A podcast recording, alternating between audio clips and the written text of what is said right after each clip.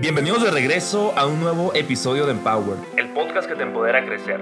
Yo soy Luis Carlos Estrada, un estudiante internacional apasionado del crecimiento y del networking.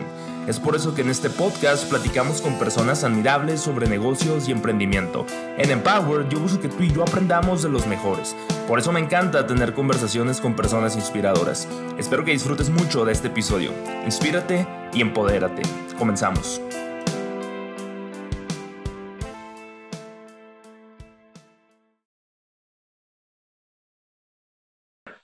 Bienvenidos de regreso a un nuevo episodio más de Empower. Yo soy Luis Carlos Estrada. El día de hoy estoy con un invitado muy especial, Felipe de María. Bienvenido, ¿cómo estás?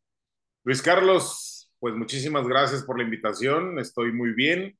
Este, gracias por invitarme a tu podcast y pues estamos a la orden y saludo a toda tu audiencia. Bueno, pues para la gente que no te conoce, Felipe, me gustaría que te presentaras para, para tener un poquito de background sobre ti. Eh, pues ya lo dijiste, soy Felipe de María. Eh, actualmente soy eh, presentador de Jaula de Lux y el comentarista Play by Play de la misma organización. Este, también trabajo para Fox Deportes en el área de boxeo y, deportes de contacto, narrando Bernacle Fighting Championship, este, también lo de Lux, boxeo, análisis de boxeo, este, todo ese tipo de cosas. Estoy con ellos dos. escribo de MMA para um, One Championship, esta liga asiática que es muy grande. Este, bueno, entre otras cosas, ¿no? Pero básicamente ese es mi trabajo. También aquí en, en, San Diego eh, tuve ocho años, estuve ocho años trabajando como presentador de televisión en Univision. Eh, con lo de la pandemia salí, pero sigo, hay clientes que se quisieron quedar conmigo y aún pues yo los atiendo, les hago sus comerciales y todo el rollo, las entrevistas. Llevo en los medios desde el 2001, eh, empecé como locutor en radio, bueno, empecé en promociones, cargando carpas desde abajo, poniendo lonas aquí y allá. Este, después se me dio la oportunidad en Univisión Radio de de estar ya al aire y a partir de ahí pues ya fui eh, yendo a otras diferentes eh, radiodifusoras, se empezaron a presentar algunas campañas de publicidad en televisión, eh, trabajé en programas independientes como, como presentador, como conductor, como que eso es, de, eso es lo que más me gusta, ¿no? De, de, esta línea siempre es lo que más me ha gustado, la conducción, este, como maestro de ceremonias en pues muchísimos eventos de todo tipo. Eh, ¿Qué te digo? Eso es, pues básicamente esa es mi base en el trabajo, ¿no? Y te digo, pero actualmente eso es lo que hago. Estoy en Lux, estoy en Fox, y estoy en One Championship, en Univision, y vaya, eso es, esa es mi actualidad. Oye, Felipe, ¿y cuándo llega para ti el momento en el que dices, oye, pues me encantaría meterme en el mundo de el broadcasting, por decirlo así? ¿Es un llamado que tenías desde niño o fue algo que te empezó a llamar la atención conforme fuiste creciendo? Yo sé que suena cliché esto de, ah, yo cuando era niño hacía esto o, me llamaba la atención esto, pero en mi caso, pues sí se dio de alguna forma, ¿no? Varias veces yo recuerdo que estaba, cuando estaba en la primaria, que la poesía, que la diga Felipe, que el recital, que lo diga Felipe. Y así, ¿no? En la primaria, en la secundaria, ya más grande, pues ya sabes, ¿no? La rebeldía de la adolescencia, no quieres hacer nada de ese tipo de cosas, pero sí lo traía en la cabeza, siempre tuve en la cabeza eh, todo este rollo de la, pues de la farándula de alguna manera, ¿no? Eh, entonces, sí lo traía de alguna manera. No sabía cómo ni cuándo, pero, pero sabía que, que algo iba a suceder en eso, ¿no? Eh, quizás empecé un poquito grande, de acuerdo a mi, pues a mi, pues a mi idea, ¿no? Porque muchos de mis amigos que conozco empezaron los 19, 20 en cuando entraron a la universidad o salieron de la universidad. Yo, pues por cuestiones familiares y cosas que, que de repente en casa eh, se dan y que no, no, no, tu vida no va por donde tú quieres, pues quizás me atrasé un poquito, ¿no? Pero eh, antes de empezar en radio, justamente fui también, uh, entre muchos trabajos de chavo, trabajé en infinidad de cosas. eh, también estuve, fui bombero forestal acá en, en San Diego. Estuve año, año y medio en, pues viviendo en las montañas, ahí con los hot shots que se llaman, eh, bomberos, y ahí andábamos en los, en los incendios forestales. Y muchos me decían, porque el día de hoy muchos de esos compañeros que tengo son capitanes y son ya gente grande en este rollo de, de, de, de los bomberos forestales. ¿Y por qué no te quedas? Eh, es, es, una buena idea, es una buena carrera y básicamente la tienes hecha. Cuando entras ahí, pues ya te empiezan a jalar a otros lugares, empiezas a ganar dinero y vas ascendiendo, obviamente con empeño y con trabajo, ¿no? Pero es una carrera, pues que siempre hay chamba, ¿no? Siempre estás ocupado. ¿Tú cuántos años tenías cuando estabas ahí? Uh, cuando estaba ahí tenía 20, 20, okay. 20, entre 20 y 21. Y me salí cuando tenía como, creo, 22, más o menos. Ok. Y trabajé otros cuantos trabajos de, de, de en, en, agencias de carro ahí, ya sabes, lavando carros y trayéndolos mm. y que el cliente y que esto y que aquello, en bodegas, este, manejando el troque de, de mercancía y todo ese tipo de cosas. Y hasta que un día un comercial de radio de una estación que ya no existe, que era de puro rock en español, porque yo amo el rock en español, uh -huh. decía que ocupaban eh, gente de promociones y ahí voy, dije, no, pues yo quiero trabajar aquí con ustedes, como que les gustó mi actitud, me contrataron, dejé el otro trabajo y a partir de ese momento mi vida se volvió radio, televisión y todo. Y al día de hoy volteo a ver eso y digo, wow, eh, qué satisfacción se siente el, el, poder decir, hace más de 21 años no trabajo, obviamente trabajas, ¿no? Pero no, cuando amas lo que haces, no hay, no hay forma de equivocarte, ¿entiendes? Uh -huh. Entonces, desde entonces la he pasado súper bien, ¿no? Con, con, todo esto que hago. Eh, pero sí es algo que sí empezó de alguna forma, de alguna forma, este, desde que estaba chico, ¿no? Me, como que era, era algo que era natural. Mi papá le gustaba el canto, mi, tengo tías actrices, y como que era algo natural, ¿no? En mí, y, y, y aparte, pues mi voz, ¿no? Siempre, uh -huh. digo, no, no me gusta ser arrogante ni nada, pero si algo me ha lavado la gente desde que, desde que me cambió la voz a los 18, 19 es mi voz, ¿no? Entonces es, sabía que era algo que tenía que utilizar, ¿no? En algo que me gustara, ¿no? Y hasta la fecha. Algo que se te dio natural, pero que, digo, a final de cuentas hay que tomar ventaja de los dones que se nos dan, ¿no?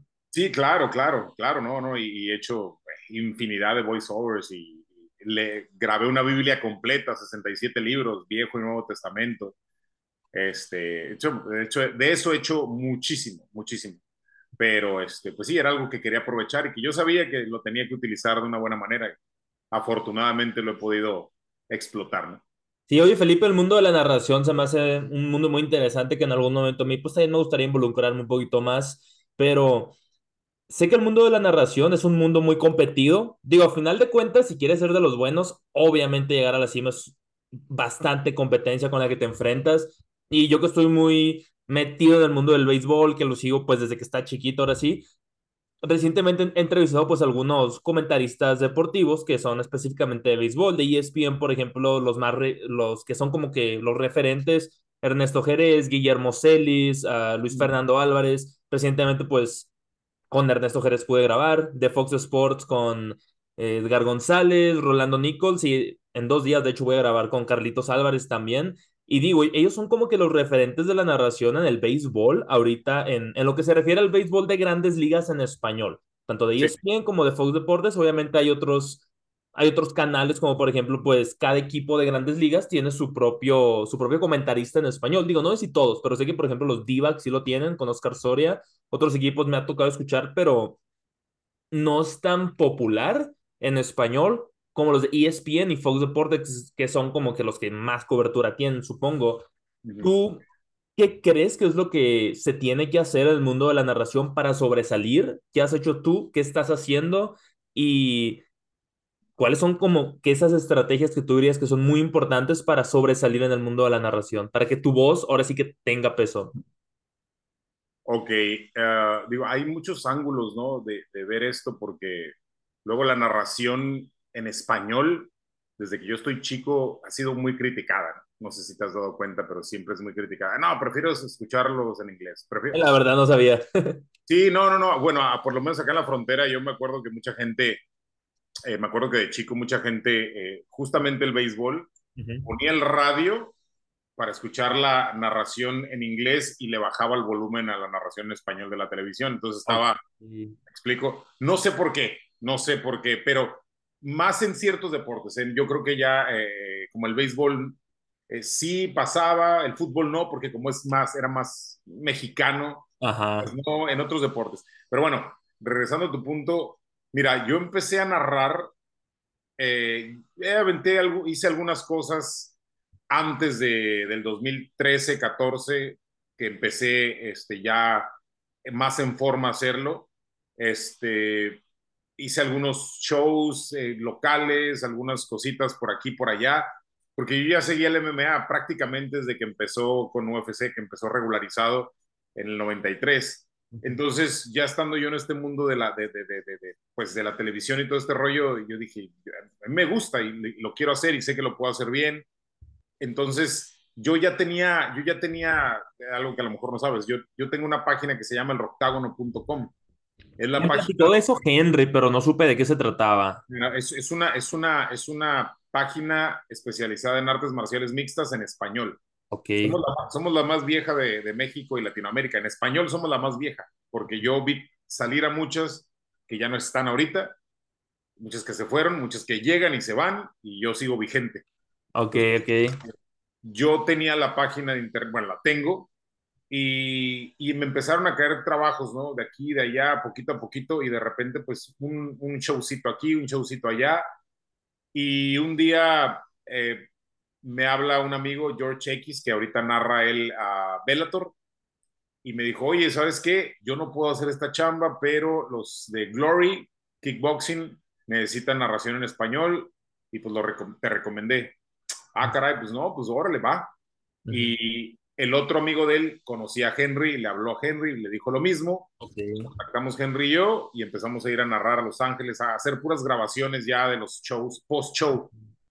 Y, y, de ahí nos empezamos a agarrar, después nos llevaron, empezamos a viajar con ellos, empezamos a hacer esto, aquello, después me tocó narrar eh, PFL, eh, perdón, ellos están ahorita en PFL, estuvieron en Bellator, están en PFL. Y este, después ¿Qué otra liga narré? Ah, no me acuerdo ahorita, pero lo que sí, después ya empezó a llegar lo de Lux en el 2017. Pero para entonces ya traíamos un bagaje pues, bastante decente. Es donde estás con Henry ahorita, ¿no? En Lux. En Lux, en Lux Fight League.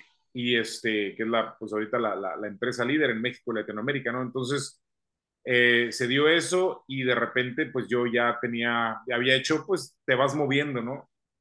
Tuve llamado, he, ido a narrar varias veces con UFC en español. Este, entonces me ha tocado pues ahora sí que narrar lo más alto, ¿no? Afortunadamente. Y vaya, ha sido un camino bastante interesante, muy satisfactorio y aunque creo que me falta mucho por aprender, digo, nunca dejas de aprender, pero siempre como que hay un punto en el que dices, estoy estoy en el nivel que quiero, pero sigues creciendo, creciendo, creciendo.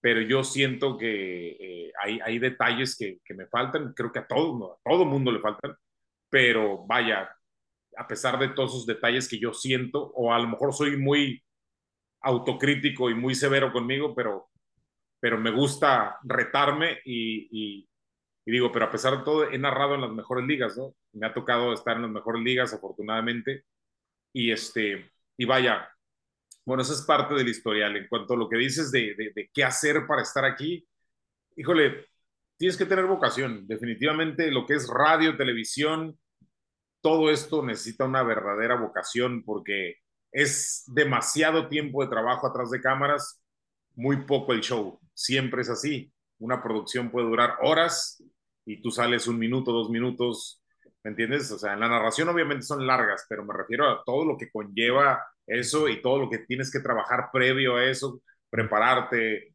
tener, subir, bajar, quitar, poner, todo, es, es un show grande. Y, y a, la hora de estar al aire, pues eh, es la satisfacción de lo que hiciste, pero la previa es la que nadie la aguanta. Nadie, todo el mundo quiere fácil, ah, piensas que vas a llegar al micrófono y empezar a gritar, pues no, no, no funciona así. Eh, tienes, que, tienes que buscar tu estilo, que es muy importante. Siempre vas a tener referentes, siempre. No existe alguien que diga, ah, yo soy original. No, no, no, siempre agarraste un pedacito de aquí, un pedacito de allá, siempre le pellizcas a todos lados, o por lo menos de quien te gusta, ¿no?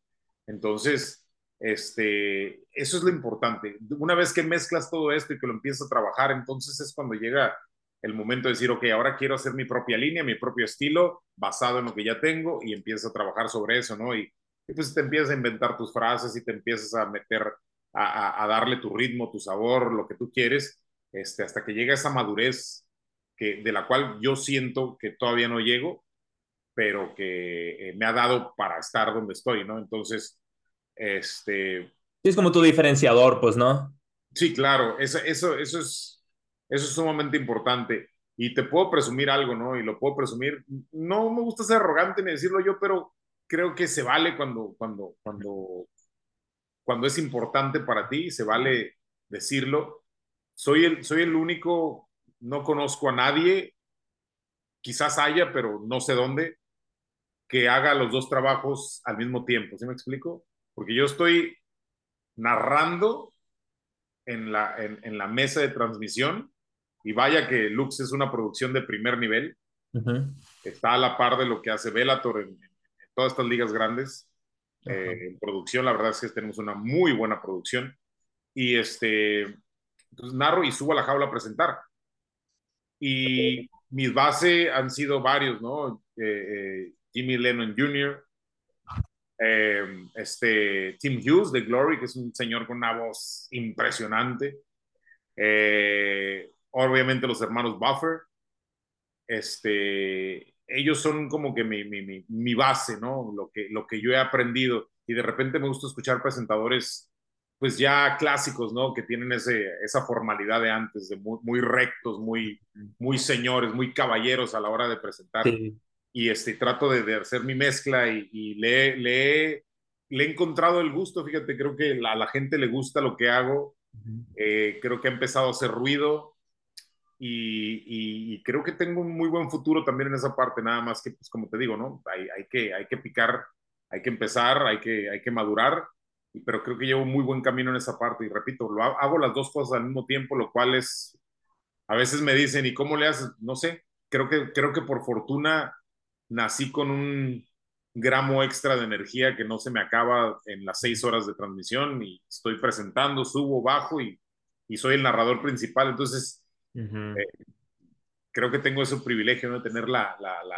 ese gramo extra de energía que sí. por se me da, ¿no? Hace poquito me tocó, me tocó grabar con Álvaro Núñez, que es el CEO de Super Luxury Group, y digo, él es una celebridad, pues, ¿no? Del mundo de real estate, y Álvaro me decía, la energía, ok, Energy is the currency, no, is the current currency for personal and professional development. Como que la energía es la nueva moneda en, como para éxito personal y profesional, algo así, pues no traduciendo.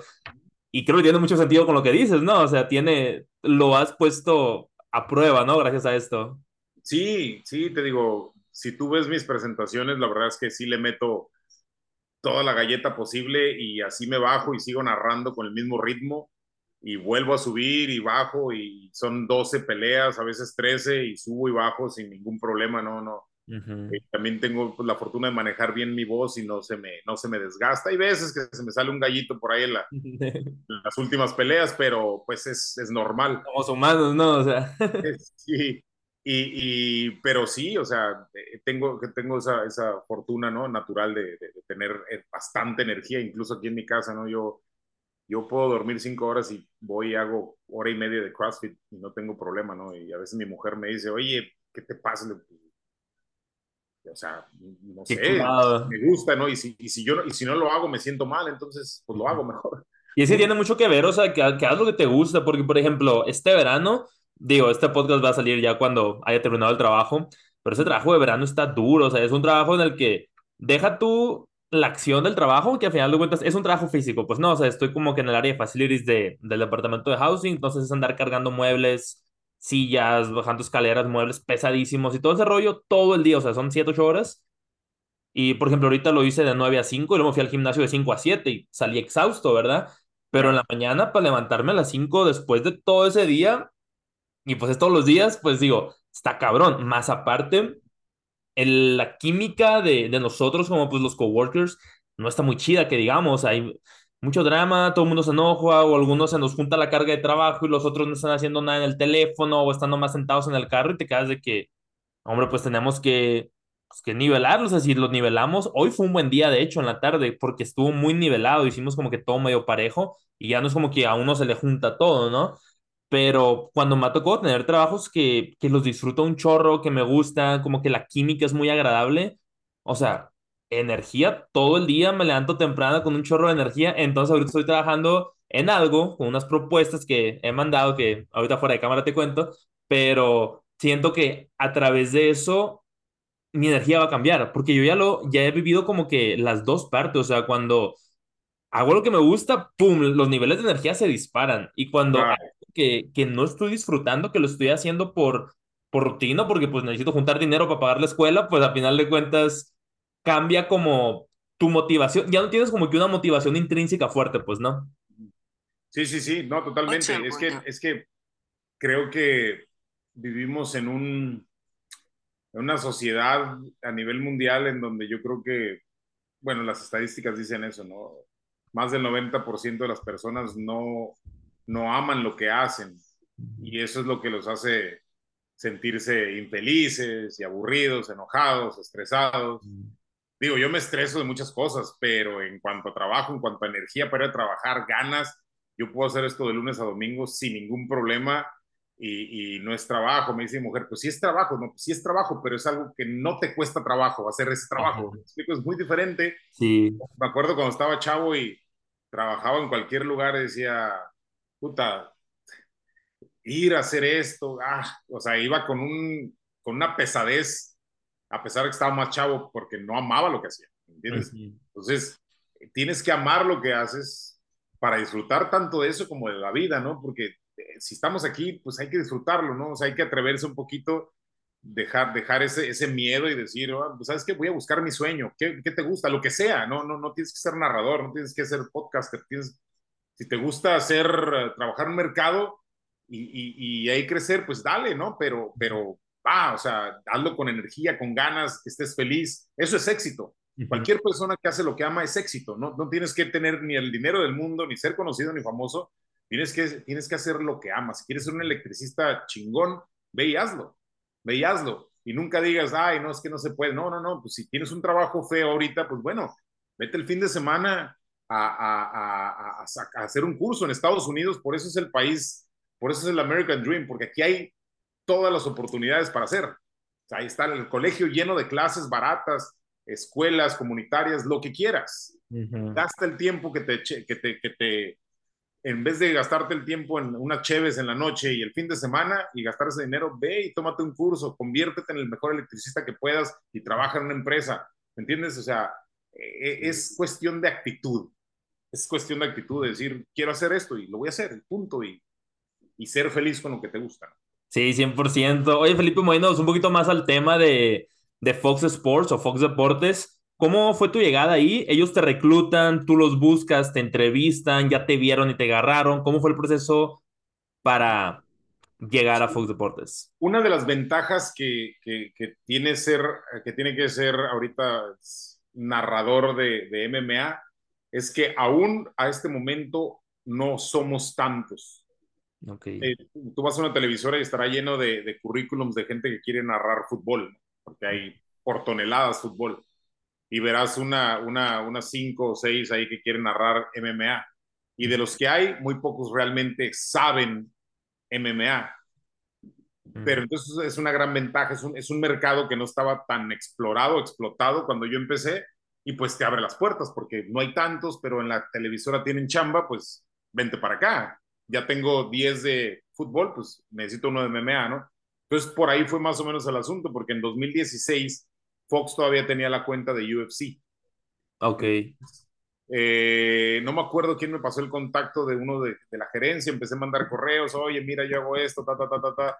Es que hay que buscar. Cuando no eres conocido, hay que ir a tocar puertas. Mm, no importa cómo, tienes que ir a tocar. Es ir a poner tu nombre allá afuera. Claro, sí, sí, ir a buscarle, ir a picar piedra. O sea, no, no, tomo, no, no te quedes esperando el llamado de nadie. O sea, ve y busca y, y insiste. Y, no. Entonces, así fue. En 2016 había peleas allá y de repente, oye, ¿sabes qué? Este, pues vamos a tener la pelea de Ronda Rousey contra Amanda Núñez, ¿nos quieres venir a hacer análisis? Ah, va, no, la primera vez que llegué ahí llegué con los nervios así, sudando de nervios, pero sabía el tema, pero hablas de Fox, quieres dar tu mejor versión, ¿no? Entonces, este, así fue como llegué la primera vez, me hicieron ese llamado, hice varios llamados más como host en, en, en, los programas de deportes. ¿Te pagaron desde el inicio o el inicio fue como que prueba? No, no, no, no, es una empresa formal, ellos te pagan lo que es siempre. Además, yo me fui a presentar como un profesional, no, no de que, ay, denme chance y lo hago gratis. No, no, no, tampoco, tampoco hay que regalar la chamba. Nunca la regalen, señores, nunca. Este, y te digo, se me dio esa oportunidad, hubo varios eventos y todo el rollo. Fui también como anchor de, de deportes, a la hora de deportes de béisbol, fútbol, de lo que sea. Este, y me llamaban como especialista y me llamaban como anchor y así. Me aventé varios llamados, unos 10 llamados yo creo. Y este, pero de repente pues se fue la cuenta de UFC y cambiaron de gerencia y como siempre sucede, pues traen a gente nueva y ya vas a tocar puertas otra vez, pero ya no te pelan y pues empiezas ahí a, buscar por otro lado y lo dejé por dos o tres años, lo dejé en paz hasta que ahora que eh, un amigo me dijo, oye, ¿sabes qué? Va a entrar la cuenta de Bernacle a, a Fox, pues contáctate y sí, volví a hablar con el gerente, que es el, el, el CEO de ahí, que lo conozco porque trabajó en San Diego, y le dije, oye, ¿qué onda? Pues habrá oportunidad, dame oportunidad, yo sé que está lo de Bernaco, oh, ¿sabes qué? Sí es cierto, este, mira, déjate venir tal fecha, vamos a tener el primer evento, va a ser nada más por la aplicación de Fox Deportes, pero te la avientas y ya de ahí vemos. Y va, ¿no? Pues fui, me la aventé, y el, el productor de esa tarde le dijo al, a Carlos Sánchez, un tipazo, Carlos Sánchez, súper buena gente, este, dijo, oye, ¿sabes qué? Este chavo, pues la verdad se la rifa muy cabrón. Nos gustaría, pues hay que estarlo llamando. No, ¿sabes qué? Sí, pum, ya me pasaron con el productor, que es el jefe de nosotros. Hay muchos productores, pero hay un jefe de producción. El jefe de producción me habla y me dice, oye, ¿sabes qué? Pues nos gustaría que nos estés ayudando en, boxeo y en, y en, y en MMA o Bernacle, ¿no? Lo que está aquí. Y dije, no, pues encantado de la vida. Y esta vez ya me mandaron un contrato formal como freelancer y todo el rollo porque ahí todo el mundo es freelancer, para que la gente de repente no, no sabe, pero pues todos los de béisbol están contratados como freelancer, pero van y cubren puro béisbol, los de fútbol, puro fútbol, deportes de contacto, que es el departamento que estoy yo, pues te manda a todos y te dejan, te dejan ese freelance para que puedas trabajar donde tú quieras. O sea, yo puedo trabajar en Univision y seguir trabajando con ellos a nivel nacional sin ningún problema. Entonces, no tienes ningún contrato de exclusividad. No, ellos te, ellos te dicen, o sea, nosotros queremos que ganes, que ganes dinero y o sea, pasa nada. Puedes trabajar en televisor aquí, televisor allá, no pasa nada. Incluso ESPN, porque ESPN son la misma, son la misma compañía ya, ¿no? Entonces, pues así, así es como se dio. ¿Como ESPN y Fox? Sí, ESPN compró Fox. Ya tiene. No sabía eso. Hace algunos años, hace dos o tres años, no tiene tanto. Porque sé que Disney como que posee parte de Fox y la mayor, la mayor parte de las acciones de ESPN, ¿no? Disney es dueño de ESPN y compraron también Fox posteriormente. Ok. obviamente se mantienen como dos marcas, son dos marcas muy grandes, pero las, las posee Disney. O sea, realmente ESPN y Fox no son competencias, son de lo mismo, ¿no? Son lo mismo, pero pues obviamente ellos se siguen manteniendo. ¿Me explico? La separación, ajá. La ventaja... de acabo de ver hace, creo que dos o tres días, que Alex Rodríguez, el ex profesional, que digo, él comentaba para ESPN y Fox Deportes, bueno, Fox Sports, y creo que ahora, no me acuerdo si fue ESPN o Fox, creo que fue Fox, pero que Fox ahora le, le pidió exclusividad y que le dieron un súper contratazo. Y yo me quedo, bueno, qué interesante, ¿no? O sea. No, no conozco las variantes, pero sí tiene sus variantes de qué sí se puede y qué no se puede. Y, y las políticas en México son diferentes a las de Estados Unidos, pero, pero, eh, pero acá en Estados Unidos es, es, el dueño, el dueño de los dos es Disney. La desventaja con nosotros, que obviamente no me gusta, es que la gente que está contratada por ESPN, ellos tienen su tarjetita y pueden entrar a la hora que se les, les dé la gana a Disney. Nosotros ¿En serio? Sí, sí, sí, sí. Tú, tú como, como empleado de ESPN, este, tienes derecho a entrar cuando se te dé la gana a, a Disneyland con tres personas más. O sea, tú y tres personas más. ¡Wow! Gratis. Yo, yo porque tengo amigos de ahí en ESPN que de repente, ¿qué onda? Ah, pues ya voy, entro con mi familia, ellos entran conmigo y ya luego se van y ahí me dejan y ya, digo. la ¿Entiendes? Entonces. Este... están caros los tickets al final de cuentas, ¿no? Ah, claro, sí. Eh, eh, pero bueno, aquí nos ayudamos, ¿no? Entre, entre colegas. Conozco productores que me piden, oye, güey, échame la mano con un voiceover. Ah, está bien. ¿Cuánto me cobras? No, pues nada, ya luego nos arreglamos. Y al rato son una oportunidad y, ah, oye, pues ahora me echas la mano y así. Ok, ok. Voiceover te, te refieres a tú usar tu voz para algo. de repente me dicen, oye, güey, necesito este, estas tres frases porque voy a hacer un comercial de tal cosa. Este, ya se las grabo y ellos las ponen en voiceover al comercial que estén haciendo. Ya, yo se las regalo. O sea, yo lo que yo cobraría aquí, pues se lo regalo a mis amigos. Pero yo sé que al rato oye, güey, necesito que me edites algo, ya se lo mando y me lo editan. ¿Entiendes? Ok, ok. Ahí nos echamos, la mano. Oye, solo por curiosidad, ¿cuánto, ¿cuánto se cobra por un voiceover? No tengo ni la menor idea. Ah, eh, puede variar. Yo, yo varío, varía, depende, híjole, no te puedo dar números exactos porque varía. Primero tienes que ver el cliente, ¿no? ¿Qué cliente es? No es lo mismo el de la tienda de la esquina que, que ESPN Fox, ¿no? Ah, o, que a un Costco, que a una tienda grande como JCPenney, ¿no? No es lo mismo. Cada, eh, entonces, depende de las líneas, depende de si son 15 segundos, 30, 30, un minuto, si es un infomercial, si es...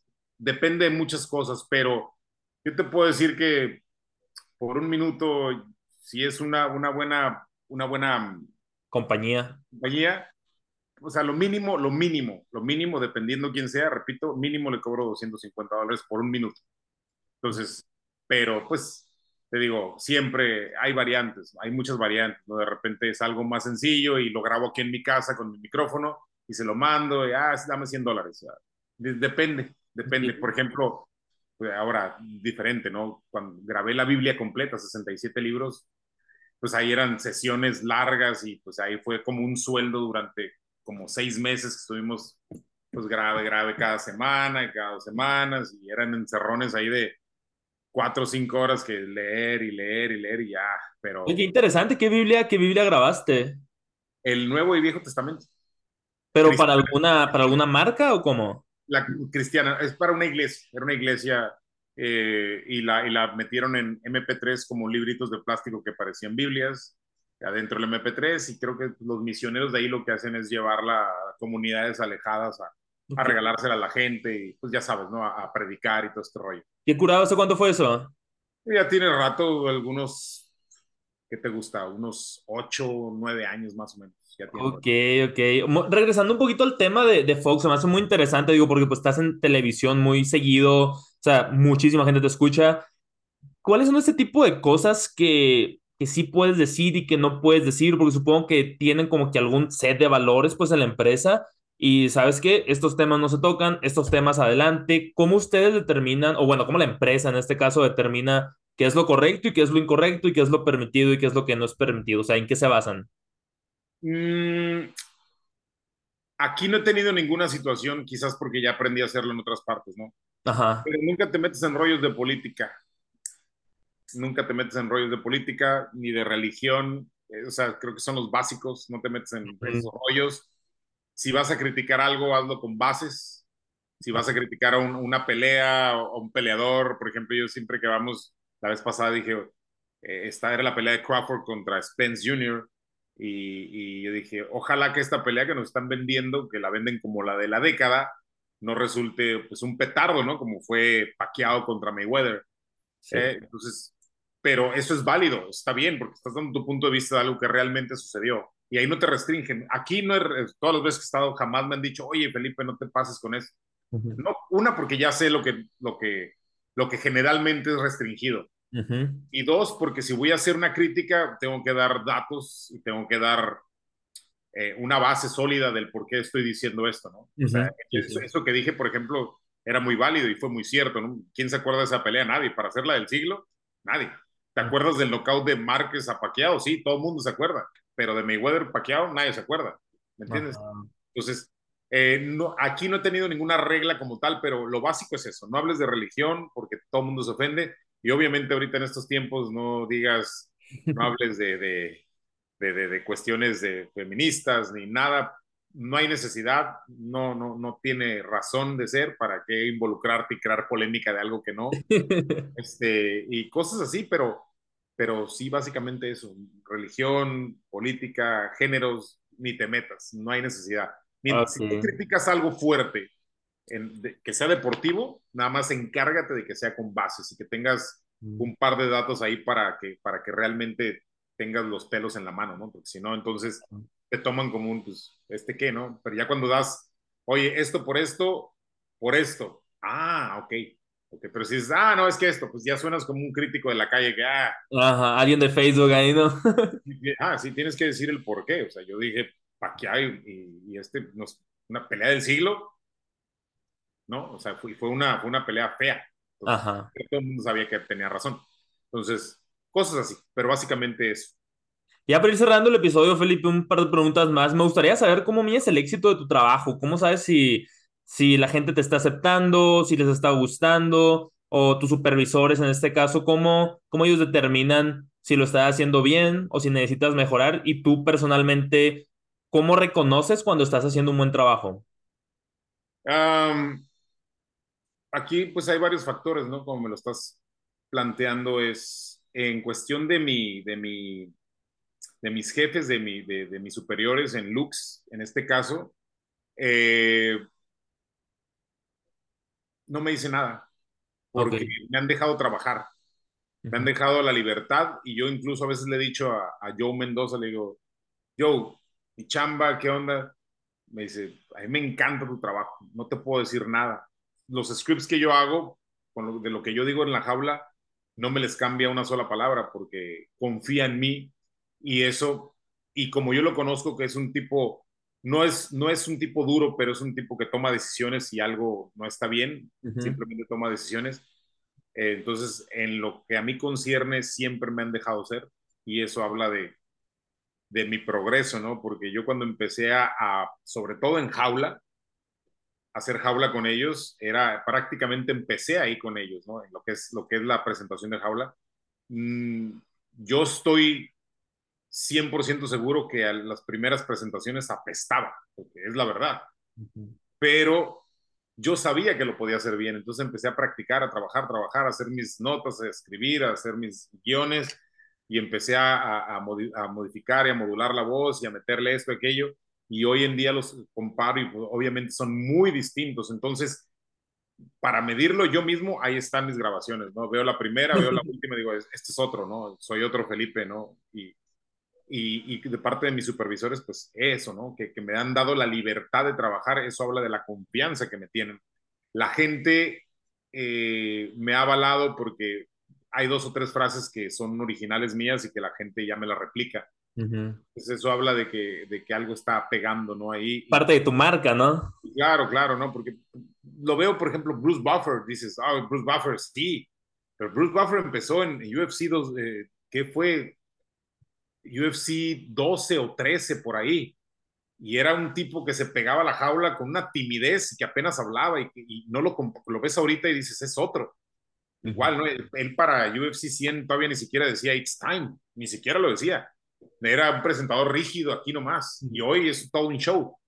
¿Sí me entiendes? Entonces, eh, eh, él, así, él así fue creciendo. Entonces yo digo, yo lo que he hecho en 35 eventos, creo que, creo que me da, me da el poder de decir que estoy avanzando bastante, ¿no? Y te digo, la gente reconoce algunas de mis frases y siempre me felicitan, los peleadores, los peleadores, esa es, una parte esencial, porque siempre el objetivo de cuando tú estás en la jaula es inyectarles esa última onza de, de, energía, ¿no? Para que salgan a pelear con todo y les encanta, ¿no? Siempre me dicen, no, no, no, no, me salí el doble de, motivado cuando presentaste, ta, ta, ta. Entonces eso, eso me hace pensar que estoy transmitiendo el mensaje correcto. Y eso es algo que avala y que, que valida mi trabajo. Eh, eh, eso ahí, ¿no? Eh, acá con Fox, pues te das cuenta porque ahí hay, es que son, es que son grandes ligas, ¿me entiendes? Ajá. Grandes ligas ya no se maneja el tanto, cambia esto, quita esto, porque ya, ya no estás en el nivel de que te estén corrige y corrige. Tú llegas a un lugar... los buenos ahí, pues. Sí, tú llegas a un lugar como esos y es un lugar donde ya hay puro profesional, pura gente ya posicionada, ya con, con recorrido. Y obviamente me doy cuenta porque no tengo correcciones, no me, oye Felipe, mira, me gustaría que levantaras la voz aquí, que quitaras. Entonces ya te das cuenta que, ay Dios, tengo que practicar más en esto. Pero afortunadamente no, y obviamente te das cuenta porque te siguen llamando, obviamente. Ajá. Te tienen en cuenta para todo y porque te dan, te, te avalan, ¿no? Por ejemplo, yo ahorita hay gente ahí que tiene años y no sé si no les gusta o no quieren o no hacen host. O sea, yo generalmente tienes el host y le, tienes el, el co-host, que es el que opina y esto y todo aquello, y el host es el que lleva toda la, toda la, conducción, te están hablando, estás mandando comerciales, regresas, vas, vienes, abres el, el tema, ta, ta, ta. Y, y, yo, yo lo hago eso desde que llegué ahí, llevo pues varios programas en los que me toca ser el principal, pero a veces hay gente con jerarquía, como Jesse lo sabe, que es un tipo con 40 años en esto y que obviamente se respeta, generalmente es él, él es el host. Cuando no está él, me ponen a mí a, encima de gente que tiene 10, 12 años en la compañía. Y no digo porque ellos tengan algo malo, no, no, al contrario, a lo mejor no les gusta, a lo mejor no quieren esa responsabilidad, lo que sea. Pero a mí me han dado esa, ese, ese, pues ese poder, ¿no? De, a ver, pum, tú vas a manejar el, el, programa. Entonces, eso habla de que, de que les gusta, ¿no? De que, de que el trabajo está bien hecho.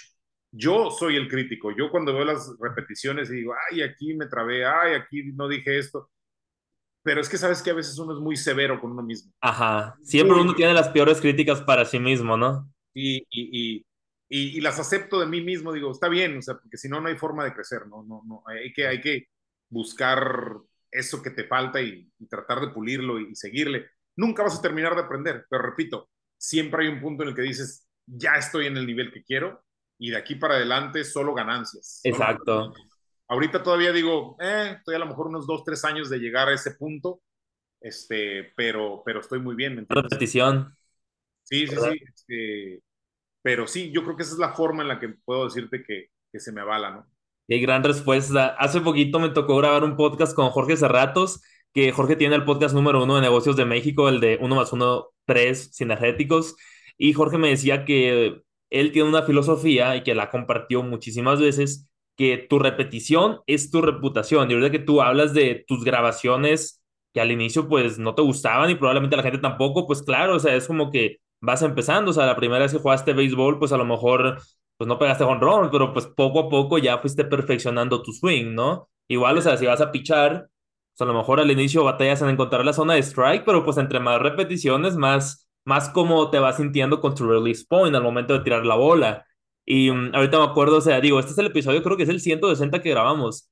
Por favor, no escuchen los primeros 40 porque no más no, o sea, y en algún momento me pasó por la cabeza borrarlos porque dije, no manches, o sea, ni siquiera siento, o sea, ahorita pues así como ves, así soy, pues, ¿no? Pero al inicio digo, esa ni siquiera es mi voz, o sea, como que le estaba fingiendo, quería ser perfecto, que sonara perfecto, y yo me quedo de que, no manches, o sea, pues no se trataba de eso, pero digo, bueno, después del episodio 40-45, digo, ya van otros 120 que siento que que ya como que más relajado el asunto, pues así que igual, sí. o sea, tu repetición es tu reputación, como dice Jorge. Y, y, y tienes que aceptar críticas, pero obviamente sí tienes que ser muy inteligente de quién viene. La Ajá. verdad es que sí tienen que ver. La gente te dice, ah, no aceptas críticas.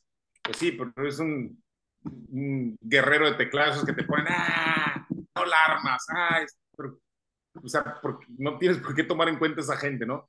Pero si se me acerca Jesse Lozada y te dice, oye, tienes muy buen ritmo, lo haces muy bien, tu voz, mira de quién viene, ¿no? Entonces, esa, esa, esa vale, esa cuenta, ¿me entiendes? De los peleadores que te digan, oye, tu presentación me puso como loco, esa vale, esa cuenta, ¿no? Uh -huh. Pero, pero, este, tienes que también ser, ser muy selectivo de quién aceptas crítica, porque si no, te vas a frustrar y te vas a morir de coraje por cosas que realmente no valen la pena. Hay gente que nomás habla por hablar, pero que jamás en su vida ni han tocado un micrófono, ni han estado en la jaula, ni nada. Simplemente es, mucha gente es joder por joder, ¿no? Pero, sí.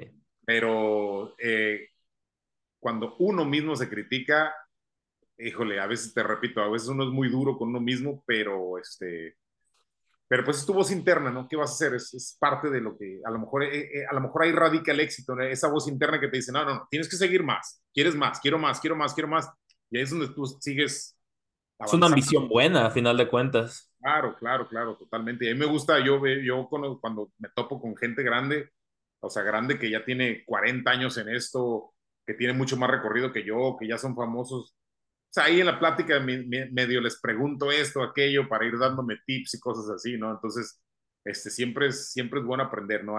Y, y, como dicen, ¿no? De todo mundo es bueno aprender, pero hay gente de la que aprendes lo que no tienes que hacer y hay gente de la que aprendes lo que tienes que hacer, ¿no? yo veo y digo, ay, güey, eso no quiero hacer, eso no me lo pongan jamás, o yo no quiero hablar así, o yo no quiero ser el ridículo así, o no quiero hacer esto. aprendes lo que no tienes que hacer. como dice, ah, mira, como este dice Robert Kiyosaki, yo recibo consejos solamente de las personas que están donde yo quiero llegar, ¿no? Exacto, esa es una muy buena filosofía, solamente eh, mirando a ese objetivo, ¿no? Y a la gente que ya, que ya ha llegado ahí, dices, ah, si no, si no, si no tomas consejos de esa gente, ¿de quién los vas a tomar? Entonces, hay que ser muy abusados en esa, en esa parte. Sí, Felipe, pues agradezco mucho tu tiempo por haber estado conmigo aquí en Empower y algo que siempre hago con mis invitados antes de despedirnos son dos cosas. La primera es que mi invitado anterior te hizo una pregunta sin saber que tú ibas a ser mi invitado y a ti te va a tocar hacerle una pregunta a mi próximo invitado sin saber quién va a ser. Y esta persona se llama Maximino León. Él es jugador de, bueno, exjugador de los Naranjeros de Hermosillo. Actualmente tiene 73 años. Su número está retirado con Naranjeros, Salón de la Fama del béisbol mexicano. Y jugó con los Bravos de Atlanta en los 70s junto a Hank Aaron y peloterazos que ya son de Cooperstone. Y él te pregunta, ¿qué es lo que tú más has disfrutado de tu carrera? Qué buena pregunta. que te podría decir 20, pero si es una, si es una, lo que más he disfrutado de mi trabajo es la energía. Ok. La energía que me da cuando abro micrófono, cuando narro un knockout, cuando narro un movimiento de MMA la energía que siento cuando estás arriba de la jaula frente a cuatro o cinco mil personas y gritan cuando estás presentando los nombres, cuando estás presentando a los peleadores, cuando anuncias a los ganadores, cuando anuncias a un nuevo campeón. Eh, el poder de la gente, el estar ahí, el, el saber, el saber que tengo el control de todo en ese momento. Cuando yo subo a la jaula a presentar, toda la atención está sobre mí. En televisión, ahí en el lugar y donde estén viendo el show. Entonces, cuando subo a la jaula, por ejemplo, en la pelea estelar, que todo el mundo quiere ver, la presentación es parte esencial. Es, es, es, esencial. Y si la haces bien, esa pelea va a ir bien. ¿Me explico? Ya empezó bien, va a ir bien y, el tener el poder de controlar, no de una manera arrogante, no, no estoy diciendo, pero tener el control del micrófono y que la gente baile al son que tú tocas en ese momento, sentirla y tener esa, esa adrenalina y esa energía ahí, eso, eso es, eso es lo máximo.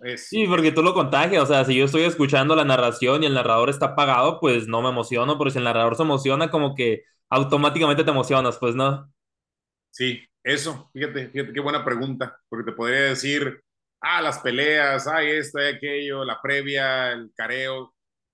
No, pero la energía. Y esa, y esa no tiene precio porque la gente te la regala cuando yo estoy presentando a un peleador que es bastante popular o, algo así y, la gente lo está esperando y en cuanto empiezo a, dar sus datos, cuánto pesa, tal, tal, tal, y la gente empieza a aplaudir y a gritar, sé que el momento cuando, cuando yo nombre la ciudad, que es cuando la gente empieza a aprenderse más, y cuando diga el nombre del peleador ya para presentarlo finalmente, la gente va a reventar y saber que yo tengo el poder de saber cuándo lo van a hacer lo van a hacer cuando yo lo indique. Ese, ese, esa magia, esa mezcla es inigualable. ¿Y, ¿y qué pregunta te gustaría a ti hacerle a mi próximo invitado? Ah.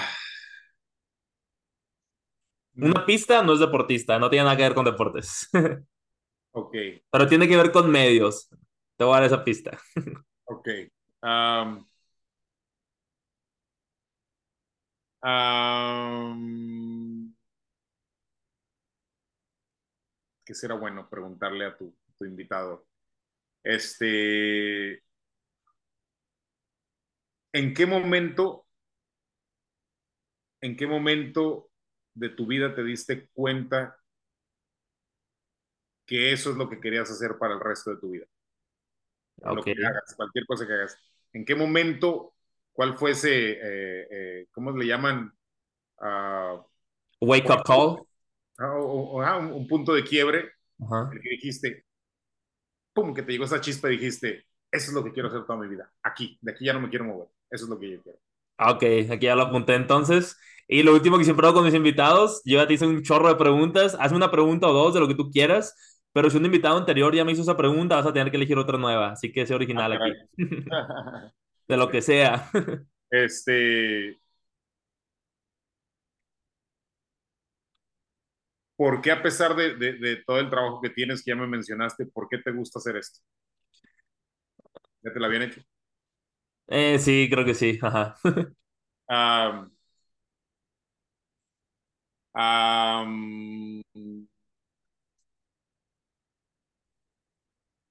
¿Hasta dónde, hasta dónde o qué es lo que quieres lograr con este, con este podcast o con, este, con estas grabaciones que haces? Creo que de esa forma no lo habían preguntado, es una buena forma para hacer alguna introspección ahí porque Siempre, siempre digo de que, ah, con la inteligencia interpersonal me siento muy a gusto, pero con la inteligencia intrapersonal como que le batallo bastante, como que hacer introspección y todo ese rollo.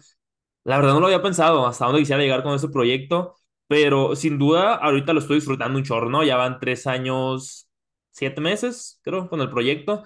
Y digo, hay rechitas en las que yo decía, no, ya lo quiero dejar, nadie lo escucha, o sea, no está como que creciendo y es como que tenía un enfoque equivocado, pues, ¿no? Y ahorita digo, bueno, a final de cuentas, creo que se ha convertido en una oportunidad pues para conocer a muchísimas personas que admiro, gente con historias exitosas, así que pues digo, agradezco que haya estado aquí conmigo hoy y todas las personas que he tenido la oportunidad de platicar con ellas, algo les he aprendido. Entonces yo me quedo, creo que el podcast ahora se ha convertido en una herramienta para conocer personas, para aprender un chorro de esas personas y para transmitir todo ese conocimiento pues a la audiencia, a la gente que lo escucha, ¿no? Entonces yo me quedo, ojalá que el podcast crezca a un nivel en el que digo, si la gente lo escucha, sé que se va a beneficiar. No es un podcast de farándula, no es un podcast de que de chisme, es un podcast de crecimiento personal y profesional. Entonces digo, entre más gente pueda ayudar, mejor. O sea, si el proyecto crece un chorro y más gente lo escucha, pues padrísimo, ¿no? Pero yo me quedo, bueno, ahorita a lo mejor el proyecto no es tan grande. Si nadie lo escucha o lo escucha poquita gente, digo, yo ya conozco a esta persona y ya platiqué con esta persona y algo aprendí. Entonces yo me quedo de que si lo escuchan, pues les va a beneficiar. Y si no lo escuchan, pues a mí ya me benefició porque pues yo ya aprendí algo de este invitado, ¿sabes? Entonces creo que es como ese enfoque el que traigo ahorita. Sí, está bien, ¿no? Tú estás poniendo algo, algo que tú amas al servicio de los demás, ¿no? Ojalá que, que lo sepan aprovechar, ¿no? Y como tú dices, ¿no? Y como hablamos, de todo mundo se aprende algo, ¿no? Quizás algo de lo que dije le cae en la cabeza a alguien, ¿no? Y, eso, y eso ya es beneficio, ¿no? Y tú, tú fuiste el vehículo que llevó esto, entonces eso, eso, eso es importante. Sí, y la verdad es que no tiene nada que ver el invitado, o sea, a veces son invitados, digo, como tú, que son comentaristas de las artes marciales mixtas recientemente, a veces otros de béisbol, de negocios, conferencistas, y realmente el podcast, a final de cuentas, como te habrás dado cuenta, o sea, llegamos a tocar algunos temas personales y como que hacer un poco de introspección entre nosotros, ahorita con esta última pregunta que te hice, y algo que a mí se me quedó muy grabado de un invitado, Jesús Ángel Llanes, de hecho, fue de mis primeros invitados en 2021, es un concepto que él llama el tanque de autoconfianza, que cuando tú te haces promesas a ti mismo, tu tanque de autoconfianza se va llenando. Y eso yo creo que es de las cosas que más se me han quedado grabadas de todos los episodios que llevo aquí en Empowered. Y yo me quedo de que a la vez es así cierto. O sea, si tú dices, hey, ya no voy a comer cochinero, ya no voy a comer chatarra, y lo cumples, te llenas de autoconfianza porque te vas sintiendo más capaz. Si dices, oye, tal día voy a empezar tal hábito, tal día voy a hacer esta cosa, algún hike, algún deporte, alguna nueva experiencia, y cuando lo cumples, eso que tú te prometes a ti mismo, tú te vas llenando de autoconfianza y te sientes más capaz de hacer cosas nuevas. Pues entonces digo, bueno, al menos eso es un concepto que a mí me ha servido en mi vida y creo que a la gente que lo escuchó ese episodio, creo que es de los 40 más o menos hace mucho, treinta y tantos, cuarenta y tantos, pues algo le habrá servido, ¿no? Claro, no, no, no, sí, sí es importante, es importante tú, tú autoprogramarte. Eh, dijiste algo muy importante ahorita sobre los hábitos y yo soy muy, muy dado a, me encanta hacer ejercicio, si no lo hago me siento mal, estoy... Y, y, yo creo que últimamente, antes se manejaba mucho ese concepto, ¿no? De el físico no importa, no, sí importa. El físico es, es lo más importante. Sí. Más allá, más allá eh, de, de, muchas cosas, de sentimientos, el físico es importante, es muy importante somos energía, somos un alma, somos lo que quieras creer, pero habitas en un cuerpo. Y si tú no cuidas ese cuerpo, ¿no? ¿Qué, qué, qué va a pasar? O sea, no, no, no, te puede, no te puedes decir que te quieres mucho cuando no cuidas lo que tú tienes. Ajá. Eh, eh, es esencial lo que acabas de mencionar. Y algo que acaban de decir, o sea, recientemente que se está poniendo de moda, o sea, your health is your wealth. O sea, tu salud es tu, pues tu dinero, por decirlo así, ¿no? No sé cómo se traduce wealth en español, pero es más allá del dinero, tu riqueza, ¿no? Exacto, exacto, totalmente de acuerdo. Sí, bueno, Felipe, pues ya para despedirnos, a la gente que se quedó escuchándonos, por favor vayan a convertir este episodio en sus historias de Instagram. Me pueden encontrar como arroba Luis Carlos Estrada Felipe, ¿cómo te podemos encontrar? O pues para la gente, ¿dónde te pudiera seguir? En Felipe de María, Felipe María en, en, Instagram, en Facebook. Este, ahí está, pues ahí hay mucha, muchas cosas ahí mías, mucho material mío, de presentaciones, de cosas así. Pero básicamente en Instagram ahí en Felipe de María. Y también está de María MMA, que ahorita lo tengo un poquito descuidado, pero bueno, ese también, ahí hay un poquito más de lo que es MMA. En el otro hay cosas personales, pero también subo fotos de los eventos y de, pues de, de, por ejemplo, ahí subo muchas cosas de, de, mi ropa, de la que me pongo para trabajar, que es otra parte mía que me gusta mucho. Me gusta ahí buscar el saquito, esto, aquello, para que quede bien adornado. Bueno, pues un abrazo a toda la gente que se quedó escuchándonos, escuchándonos. Espero que lo hayan disfrutado bastante, tanto como yo lo disfruté grabando. Y nos vemos en el próximo episodio. Bye.